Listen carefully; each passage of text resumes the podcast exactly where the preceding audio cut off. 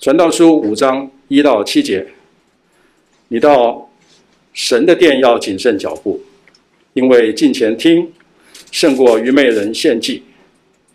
他们本不知道所做的是恶。你在神面前不可冒失开口，也不可心急发言，因为神在天上，你在地下，所以你的言语要寡少。事物多就令人做梦。言语多就显出愚昧。你向神许愿，偿还不可言迟延，因他不喜悦愚昧人，所以你许的愿应当偿还。你许愿不还，不如不许。不可认你的口是肉体犯罪，也不可在祭司的面前说是错许了。为何使神因你的声音发怒呢？败坏你手所做的呢？多梦和多言，其中多有梦幻。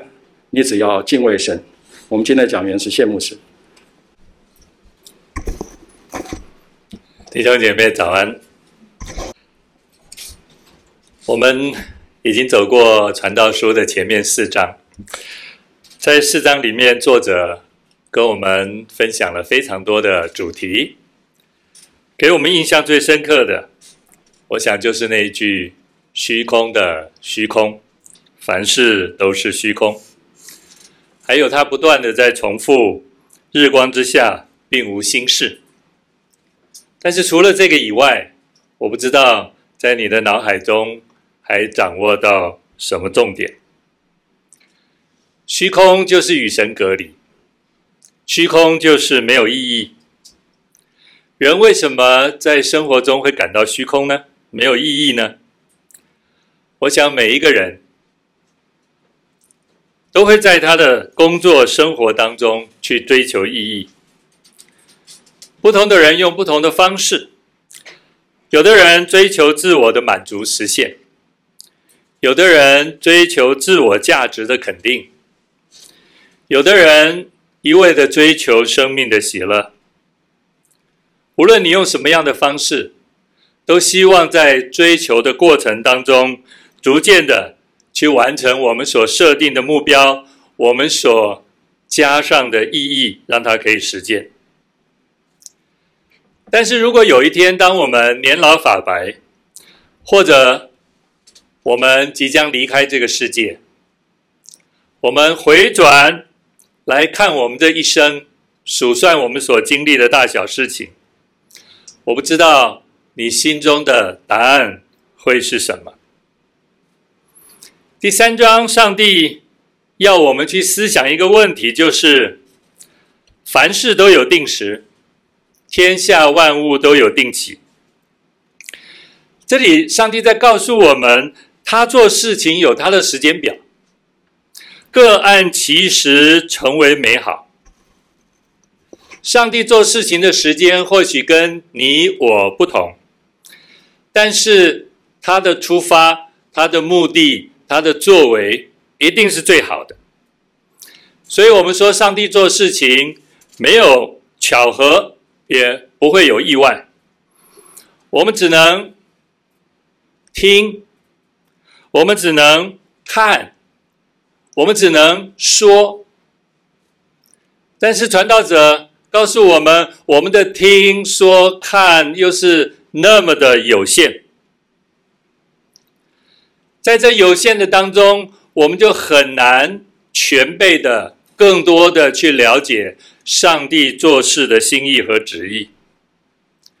传道者说，上帝把永恒、永生、把永远，原本是放在人的心里，但是因为我们的听说、理解实在太有限了，以致。其实，我们对于上帝把永生放在人心中的这一件事情，其实我们还无法参透神的心意到底是什么。我们信靠主的人，我们确信生命当中的每一件事情都是出于上帝的安排和允许，并且我们也学习用信心去接受。在我们生活、生命当中所发生的每一件事情，如果可以，愿神赐给我们用喜乐的心、感恩的心去享受上帝所赐给我们的这一切，包括你殷勤辛苦的工作，包括你在工作当中一切的所得、你的财富、一切生活的美好，还有上帝。因他的荣耀所赐给我们的平安和喜乐，你可以尽情的用感恩的心去领受、去享受。因为上帝所做的每件事，在你我的身上都是有意义的。上帝所做的事情，也盼望在你我的身上建立起永恒的价值。传道者说，他所做的都必永存，无所增添。无所减少，上帝不会做一件任何没有意义的事情，甚至上帝在你我身上做的事情是白工，不会。为了使我们可以更敬畏他，这个敬畏你不要只想到说我们心中对上帝的一种惧怕，是敬畏包含了惧怕，但是在惧怕里面，我们要更。能够明白上帝的主权，明白上帝的旨意，明白上帝的呼召，以致我们更愿意俯伏在他的前面，顺服在他的前面。我们也快跑，愿意背十字架来跟随他。这其实才是你当敬畏上帝比较宽广的含义。只不过，在现实生活当中存在的太多让我们不解。或者是我们看来相对非常冲突的矛盾的事情。上帝是慈爱的，上帝是公平的。就像我们在看约伯记的时候，可能我们的脑子里面也会像那约伯的三个朋友去思想：上帝是公平的，上帝是公义的吗？像约伯这样敬畏神的人，为什么也会遭遇这样的苦难？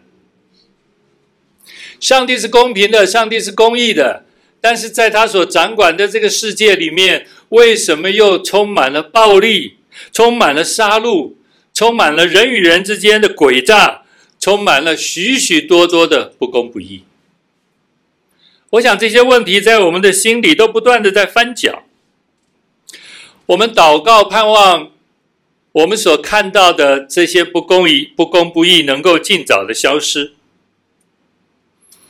但是你如果从第三章来看，是上帝会做，但是时间表在上帝的手里。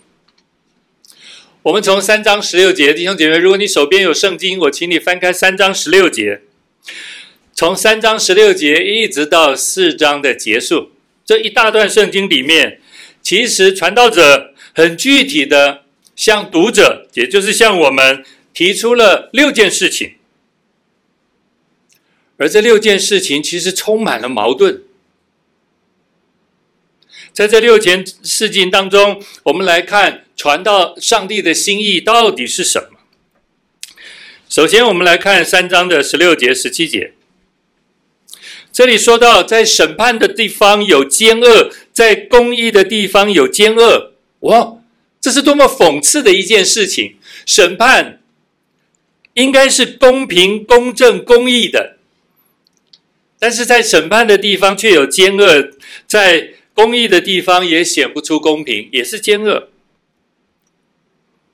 如果我们从今天的角度来说，也就是在我们的司法体系里面，其实没有公平公义。这是传道者提出来的第一个现象，在社会当中其实不存在公平公义。弟兄姐妹，你阿闷吗？在我们身处的社会里面，其实不存在公平公义。第二个，在三章的十八节到二十二节，传道者把人跟动物来做相互的比较。无论人多么有智慧、有聪明，无论我们看动物的智慧是非常的有限，但是如果我们活在虚空里面，你发现人跟动物其实最后的结局是一样的。其实我们知道，人跟动物的结局应该不一样。可是，如果我们没有跳出虚空，其实你看到那个结局是一样的。那个结局的一样，就是人都要活在浮在死亡的底底下，浮在罪恶，浮在撒旦的底下。人跟兽的命运，如果你没有从超越的角度来看，人跟兽的结局是一样的。第三个，在第四章的一到三节，传道者说，只要有人存在的地方，就会有强凌弱的事情发生。很遗憾的是，欺压别人的人和被别人欺压的人，其实心里都是受伤的。哦，欺压别人的人跟被别人欺压的人，心里都是受伤的。所以传道者说，都没有人来安慰。在社会的每一个阶层里面，其实都存在着暴力。各种形式的暴力，这是传道者告诉我们的第三个，在社会当中充满矛盾的问题。第四个问题，在第四章的第六节，呃，第四节到第六节，有人非常殷勤的、非常努力的，在他的工作上面想要创造成果，想要创造成功。但是传道者提醒我们小心，在这努力殷勤的背后，其实存在着一种嫉妒。那种嫉妒，就是当我们看到别人成功的时候，我们心里非常的不舒服，以致有一种变态的，或者有一种扭曲的一种自我的激励。我要跟他一样，而我要跟他一一样的成功。而在这种成功的背后，其实是一种心态的扭曲，是别对别人的。成功的一种嫉妒。传道者说：“小心呐、我们在追求成功的时候，其实可能我们的心里面隐藏着这样的一种心态。”所以传道者在这里提醒我们：你的勤劳跟那些不勤劳、看起来非常懒惰的人，其实结局好像也没有不一样，因为你的勤劳里面充满了嫉妒。充满了扭曲。第五个，在第四章的七到十二节，传道者提醒我们，有的人终其一生在追求财富，但是他提醒我们，其实财富不能成为你的同伴呢，你要非常的小心呢。他打一个比方，他说有一个人孤单无子无兄，也没有配偶。他终日劳苦，终日劳碌，以为他追求了许多的金钱财富，他就能够非常的满足。像耶稣所说的那个比喻，无知的财主，他有非常多的收入，他对他自己的心说：“啊，我要安然的休息，我要安然的享受。”耶稣说：“今夜就要收取你的灵魂。”这个人他劳碌，他赚钱的意义到底是什么？毕竟钱财不能成为你的朋友，钱财不能成为你的配偶，钱财也不能成为你的伴侣。这一个人终其一生劳碌的在赚取财富，但是他没有人可以跟他一起分享他生命的所得。最后第六个，在第四章的十三节到第十六节。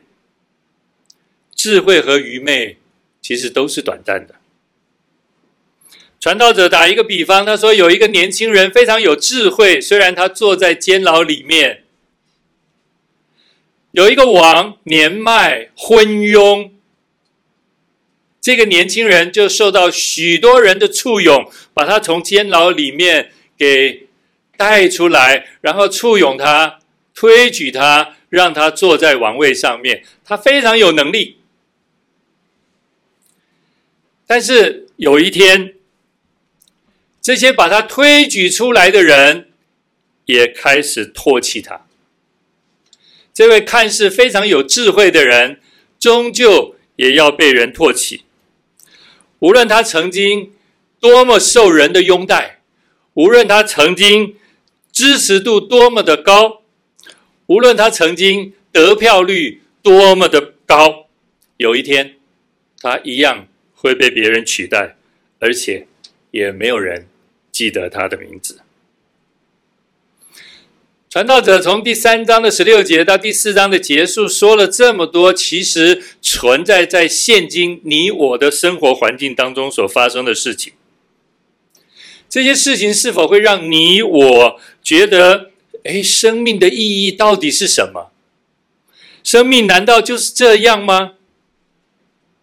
还是这些事情已经常常冲击到我们，我们已经无感了？对于社会上的这些现象，已经完全没有感觉。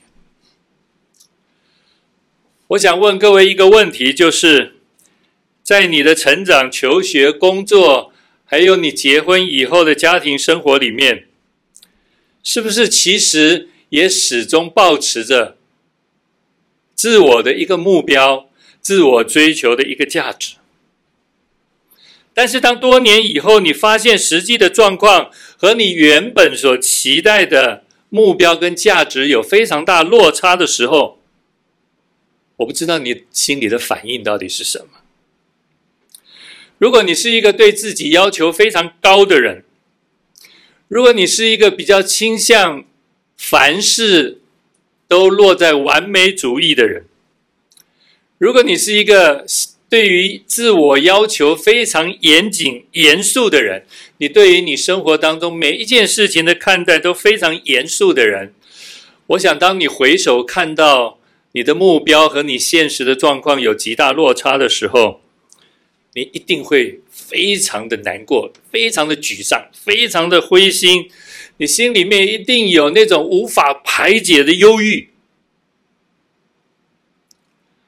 我知道许多弟兄姐妹有的时候会落在这样的一种一种情绪里面，这种情绪会让你无法吃、无法喝、无法睡眠、无法安稳的生活。这样的一种情绪让你注意力无法集中，甚或这种情绪无法让你好好的生活，这种情绪更让你没有办法专心的工作。这是一种对自我要求极高，但是你发现你现在的你所达到的目标跟你预期的成果有非常大的落差。我再问各位一个问题：如果你对外在的人事物有非常大的不满，你的反应会是什么？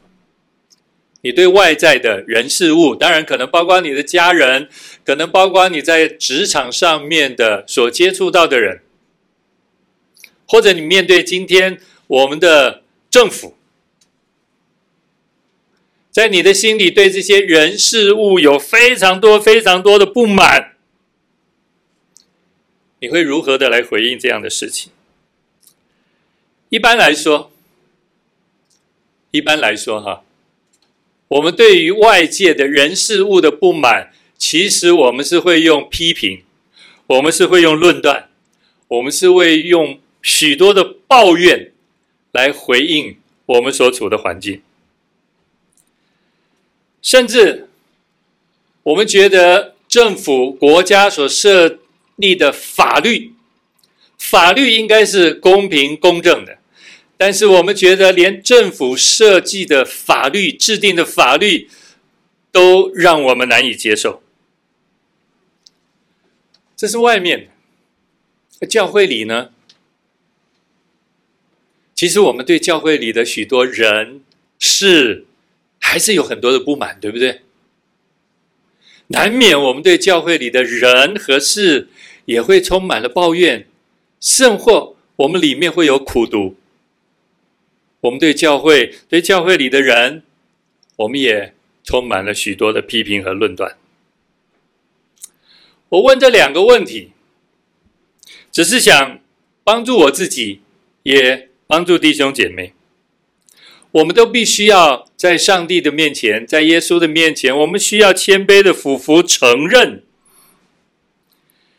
其实，我们无论是面对个人，或者是面对外在的环境，我们都必须要接受，要面对我们所预期的目标和现实的目标，其实有非常大的落差。我们需要接受的。如果我们发现我们理想的目标和现实的目标有非常大的落差，而我们很难在这其中生活。我们心里面有非常大的思虑烦扰。有一天，当我们回首看到自己这样的一种状况的时候，我们可能不禁的会说：“虚空的虚空，凡事都是虚空。”如果不是，那我们是否应该有一个不同的、一个比较正面、更积极的态度来面对呢？当我们在面对自己或者面对环境的人事物，我们那种落差的情绪不能用一种比较健康的态度来面对的话，那种负面的、忧郁的那种心态在我们的心里。最后会让我们觉得虚空的虚空。在主耶稣基督降生的时刻，其实那也是外在环境最艰难的时刻。在主耶稣出来侍奉的时间，也是以色列人在信仰上面最虚空、最不真实的时刻。以色列人的宗教领袖法利赛人。他们按着律法行为面的操作，把原本精神的、生命的、内里的、属灵的意义操作成一切符合外表的行为要求就可以。主耶稣基督责备他们是假冒为善的，即使在人最近前的施舍、祷告和进食的。这样宗教的行为上，在法利赛人的操作上，都可以成为一种表演。耶稣责备他们是假冒为善。耶稣来，他是上帝的独生子，他本该受世人的尊崇赞美，世人本该把一切的荣耀都归给他，世人更应该要信靠他。背起自己的十字架来跟随耶稣基督走这条福音和属天的道路，但是耶稣来，却面对了这个世界，面对了他自己的同胞，对他一切的抵挡和不信任。耶稣为我们的罪受苦，最后他担当我们的罪，死在十字架上。耶稣顺服了天父的旨意，以致顺服到死，死在十字架上。耶稣来改变了虚空，耶稣来改变了捕风，生命在十字架上重新有了不一样的永恒意义。传道书第四章，传道者让我们去思想。很多事情都是非常美好的。如果我们只在日光之下去看待我们生活当中所经历这些美好的事情，传道者在提醒我们：你要多想一想哦。如果我们只用日光之下的眼光和价值去看我们生活当中所经历美好的事情，其实结局没有什么不同。就像智慧跟愚昧。没有什么不同，勤快和懒惰也没有什么不同。你精心的策划跟把事情在那里摆烂也没有什么不同。我们努力的去追求好的名声，跟你行恶有臭名有恶名也没有什么不同，因为这都是日光之下所有的结果都是一样的。当我们只顾追求财富的时候，我们罔顾一切，最后你会发现我们得着什么呢？传道者不是已经在提醒我们吗？你除了财富，你还留下什么？你除了财富，你还领受到什么样不同的意义吗？是弟兄姐妹，或许我们没有能力去改变这些落差，或许我们也没有能力去改变。外在我们不太喜欢的人事物，但是我想，我们必须改变我们生命的眼光，必须去改变我们生命的视野。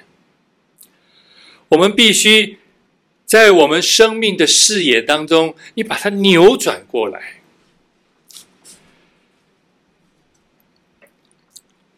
过去我们可能始终是用我们水平生命的眼光来看待我们生活所处的事情，无论是看自己，或者是看待外在的环境，我们都用水平式的方式来看待。求主帮助我们。当我们在认识耶稣基督以后，传道者提醒我们：你需要有一个新的属灵视野。这个新的属灵视野帮助我们拉高我们心灵的眼界。他教导我们：我们今天不能再用水平式的眼界来看待我们自己，看待我们所处的这个环境。你需要有一个从上往下看的眼光，你更需要有一个从下往上看的眼光。你要把我们习惯的水平的视野改变成为垂直的视野，这就进到我们今天所要分享的经文《传道书》的第五章一到七节。这一段经文真实的帮助我们，可以重新的寻回我们生命的意义，恢复自我，重建我们与外在或者与我们自己不和谐的一种人事物的关系。我想，我需要把《传道书》第五章一到七节再读一遍。我请我们同工可以把经文再打出来，《传道书》的第五章一到七节。你到神的殿要谨慎脚步，因为近前听胜过愚昧人献祭。他们本不知道所做的是恶，在你在神面前不可冒失开口。也不可心急发言，因为神在天上，你在地下，所以你的言语要寡少。事物多就令人做梦，言语多就显出愚昧。这一段经文，传道者到底在说什么？他说：无论你面对自己或者面对外在这么多的挫折，你来到教会，你要做什么？你来到教会要做什么？你要好好的听到。来到教会要好好的敬拜神，来到教会要好好的听到，因为听到胜过愚昧人的献祭。是我们来到教会奉献是很有意义、很重要的一件事情，但是传道者提醒。比你献祭更重要的是，你要好好领受上帝的话，你要让神的话，这个生命的话语在你的里面更新你，让你从下往上可以看到神，也可以让上帝从上往下看到你的敬虔，看到你的信心。传道者还说，我们要谨慎发言，不要贸然的开口许愿。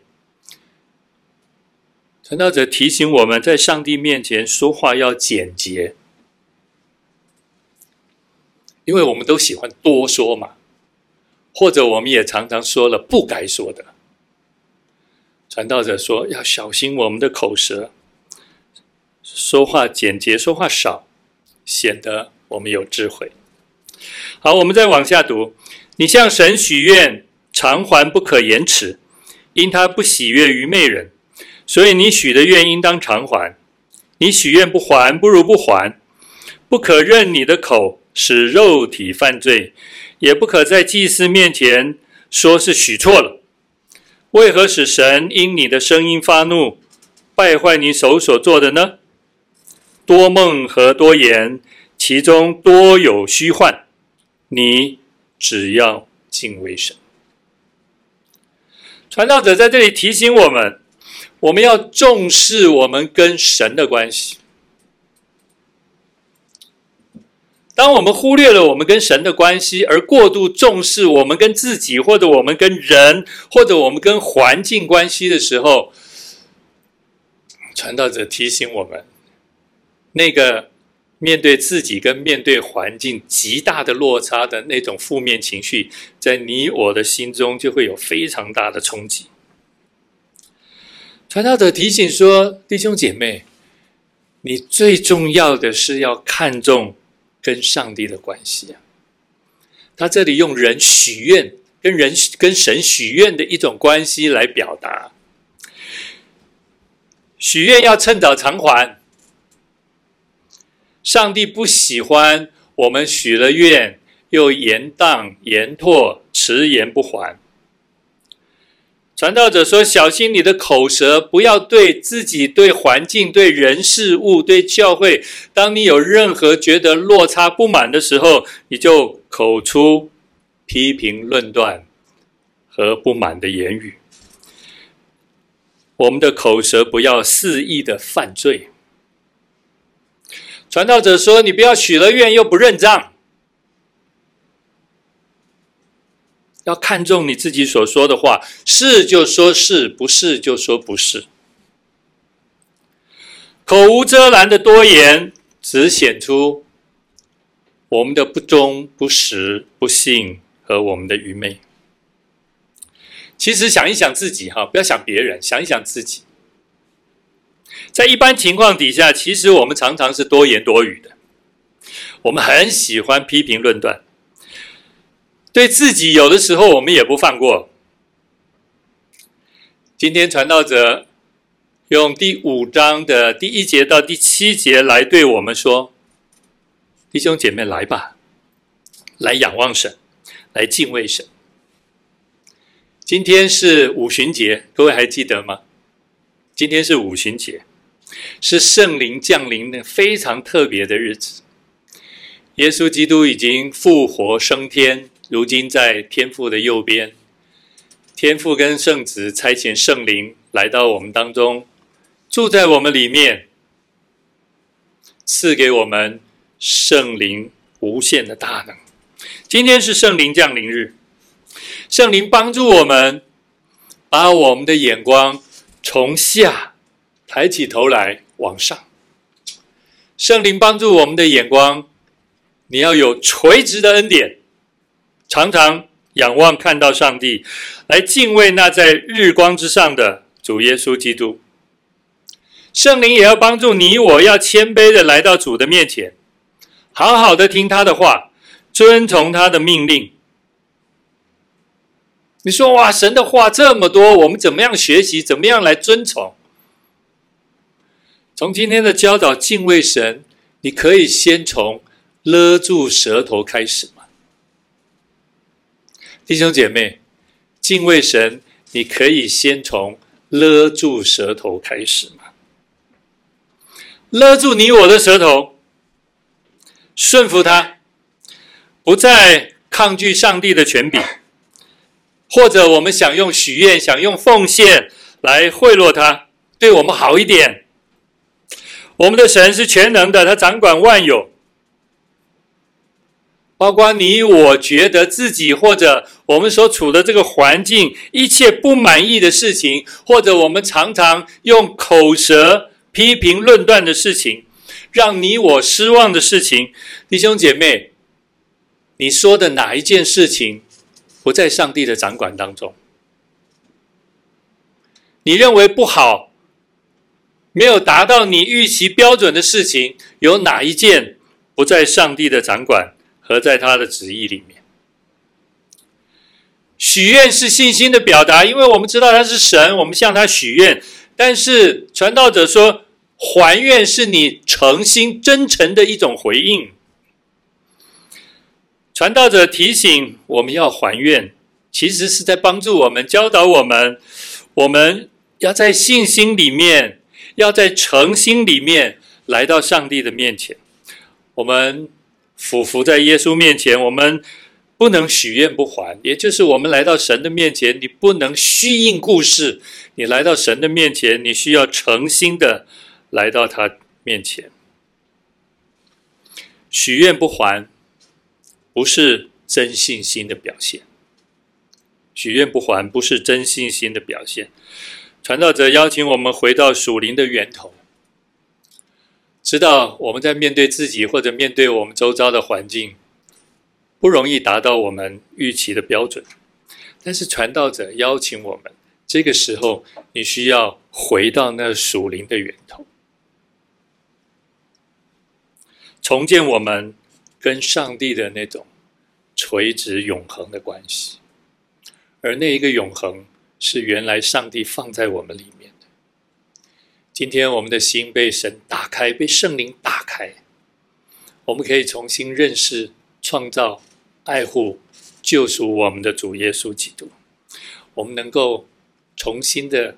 与我们亲爱的主生命再一次连接起来，上帝必能够帮助我们，让我们用合宜的眼光来看待今天的自己，用合一的眼光看待今天的自己。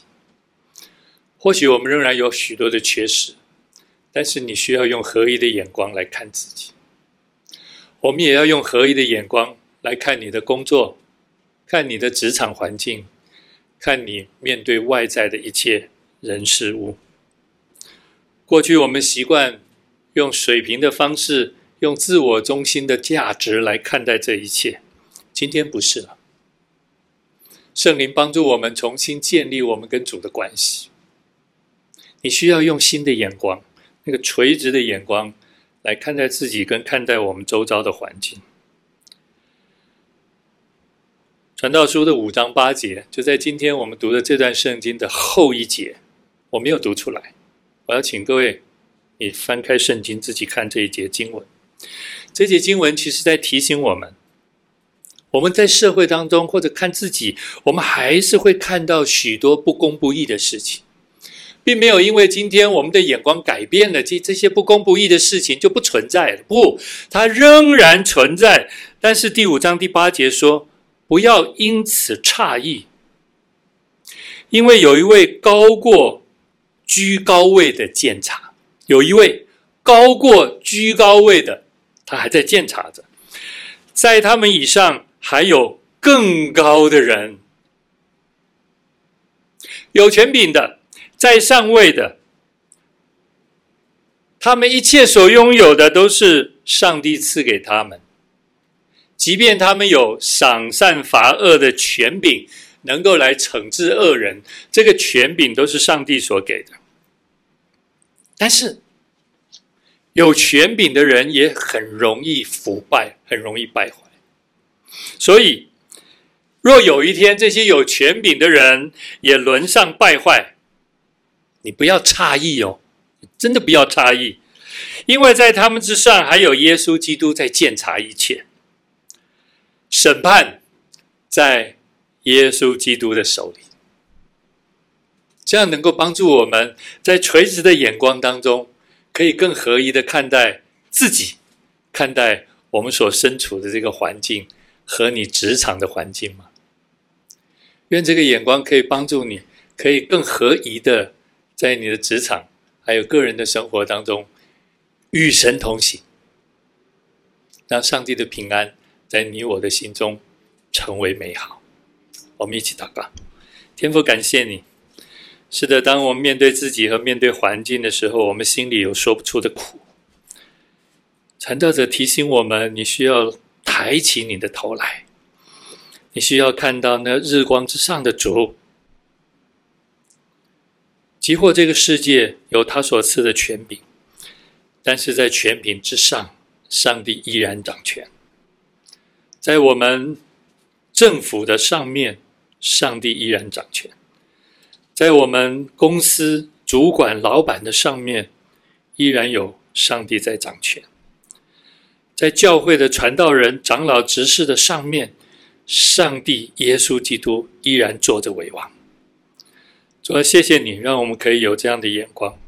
是，我们可以做很多的事情，但是唯独不能忘了。我们需要敬畏神。我们可以做很多的事情，但是我们更需要来到主的教会，听上帝的话，把我们的敬拜、赞美、感谢都归给神。我们不能做了很多的事情，唯独忽略了我们对神的敬畏。我们也不能做了很多的事情，唯独我们牺牲了来到你面前，把颂赞荣耀归给你。愿你帮助我们。好，叫我们在日常生活，在生活当中的一切，都可以经历你同在的美好。感谢神，祷告奉耶稣基督的圣名，阿门。